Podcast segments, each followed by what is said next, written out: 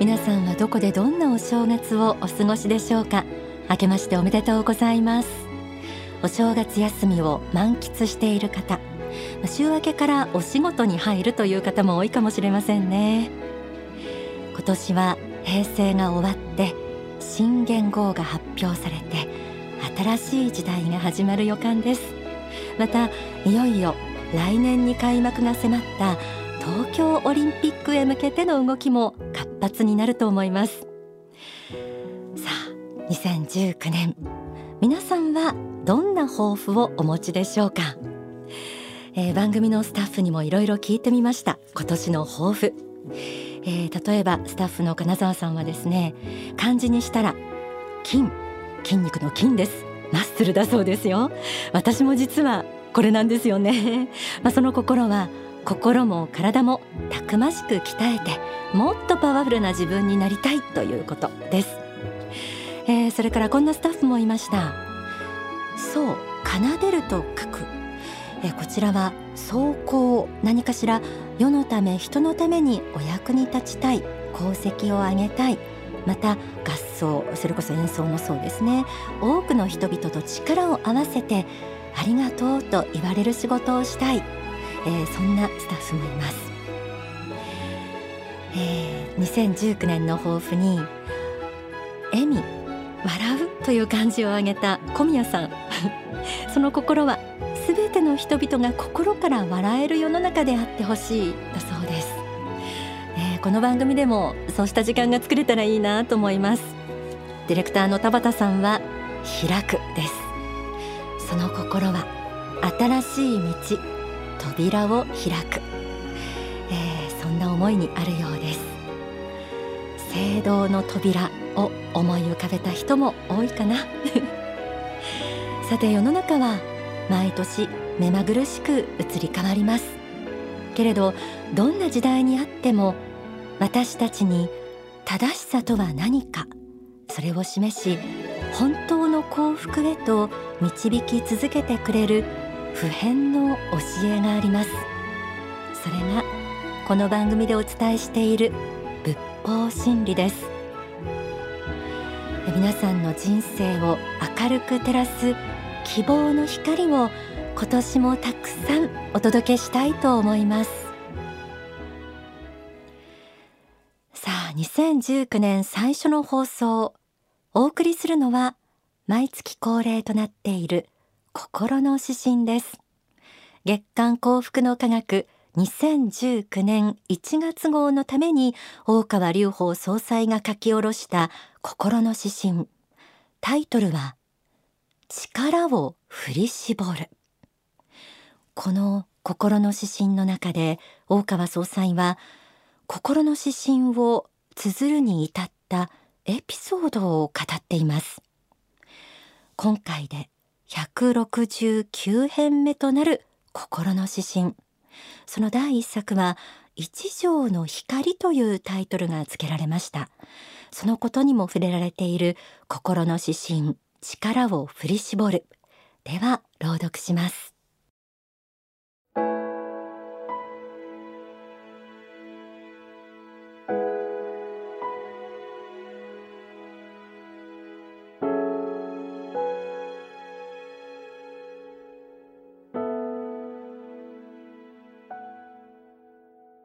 心の指針。力を振り絞る。心の指針の1を書いた時私は47歳の6月12日を迎えていた。その一条の光という性分は前月に大病をし遺言のつもりで書き始めたものだ。その頃の妻には結婚した31歳の時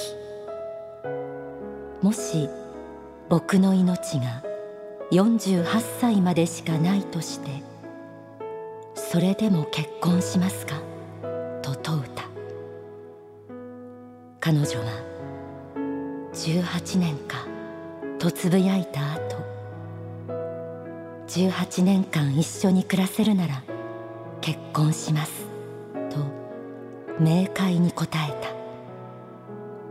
そして2年ごとに5人の子供を産んだ。私は何とか力を振り絞って48歳まで生き心の指針を108まで9年分を書いた。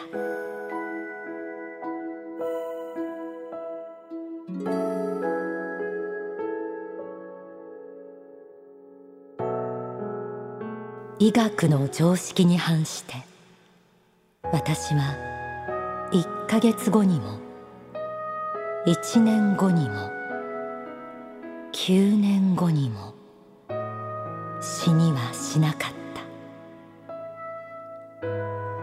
死を覚悟した時本は300書。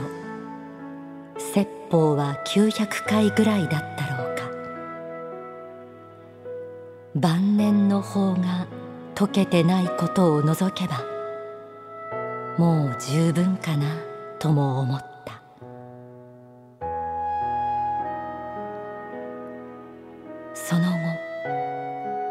2,000書以上も本を出し続け世界伝道をし3,000回に向けて説法をするとは。そして自ら建てた学校で何千人もの子供たちを教育できるとは。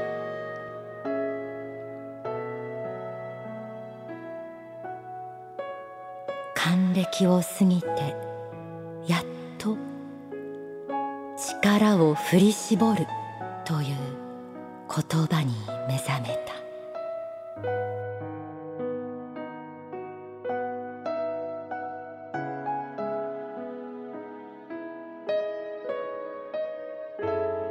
いかがでしたでしょうか？47歳で大病をし遺言のつもりで書き始めたのが一条の光と題された心の指針第一作であったとありました、えー、番組で毎月ご紹介しているこの心の指針そんなきっかけがあったのかと驚かれた方も多いと思います。宗教家として幸福の科学総裁として当時すでに900回ほどの説法をしていた大川総裁。もう十分かと思いながらも心の指針を108作書き上げたということです。それから十数年。え去年は1年で150回以上の説法をされてこれまでに発刊された書籍は2400書以上に及びます。心の指針の最後は還暦を過ぎてやっと力を振り絞るという言葉に目覚めたとありました。この言葉の意味や実感はほとんどの人には分かりえないものだと思います。死を覚悟するほどの出来事に遭遇した時何を考え行動し乗り越えたか。経験を経て得られる境地があるんでしょう。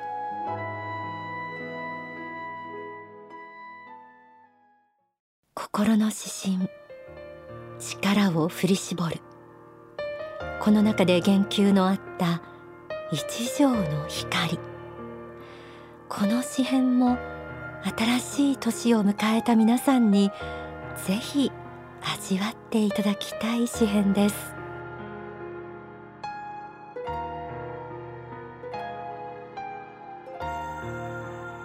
心の指針一。一条の光。どんよりと空が曇って肌寒い朝。気がめいり憂鬱になり今日の一日から逃げたい気持ちになる人もあるであろう。惨めな一日の始まりに不安と絶望とで心揺れる人も数多いであろう。しかし雲が裂け天井から一条の明るい光が差し来たった時世界は一変する。すべてが一変する。木々は明るい緑に輝き花たちは笑顔で挨拶を始める。これが信仰の力だ。これが仏の大悲だ。あなたの心にも一条の光をあなた自身も一条の光となれ。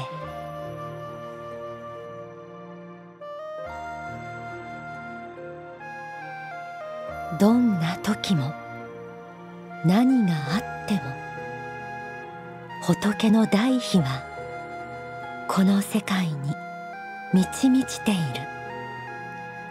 そう信じて生きること。人生のどん底にある時こそ差し来たる光がある。その光に気づき光と共に生きる力を与えてくれるのが信仰です。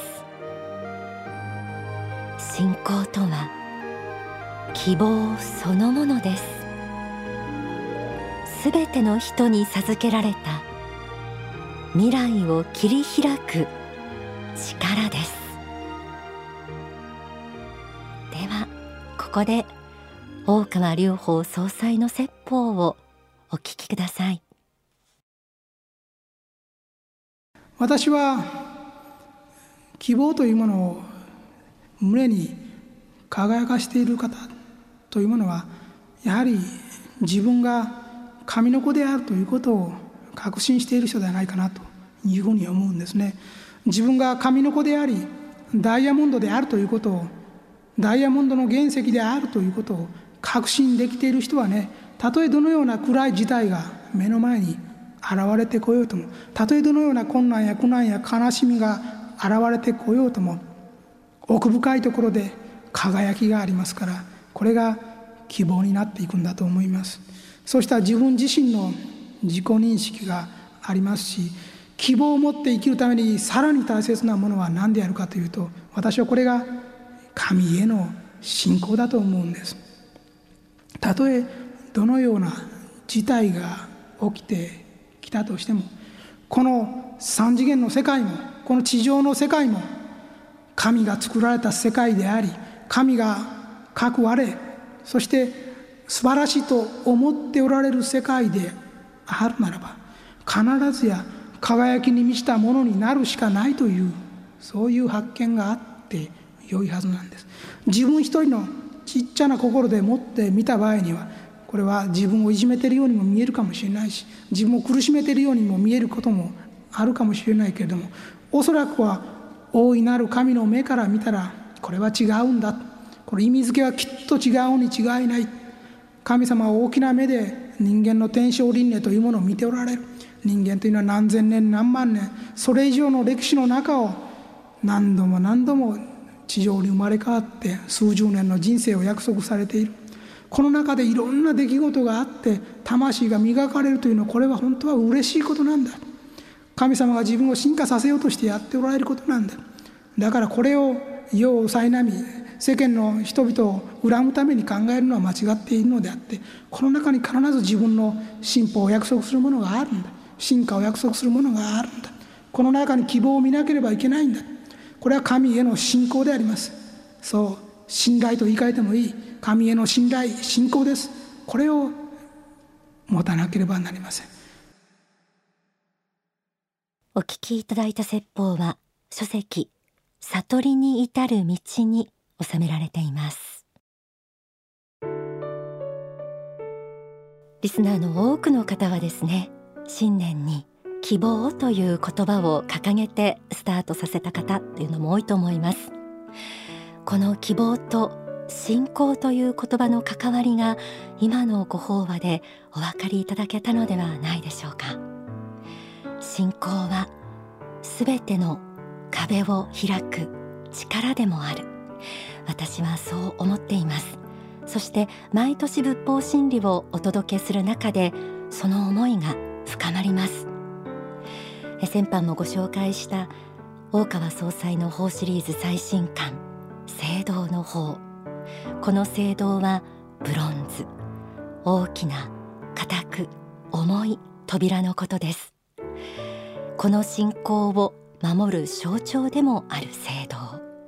聖堂の法は情熱や自己犠牲や愛そして宇宙といったキーワードで各章綴られています。え番組ではまたこの聖堂を紐解きながら皆さんに大切な教えをお届けしていきたいと思っています。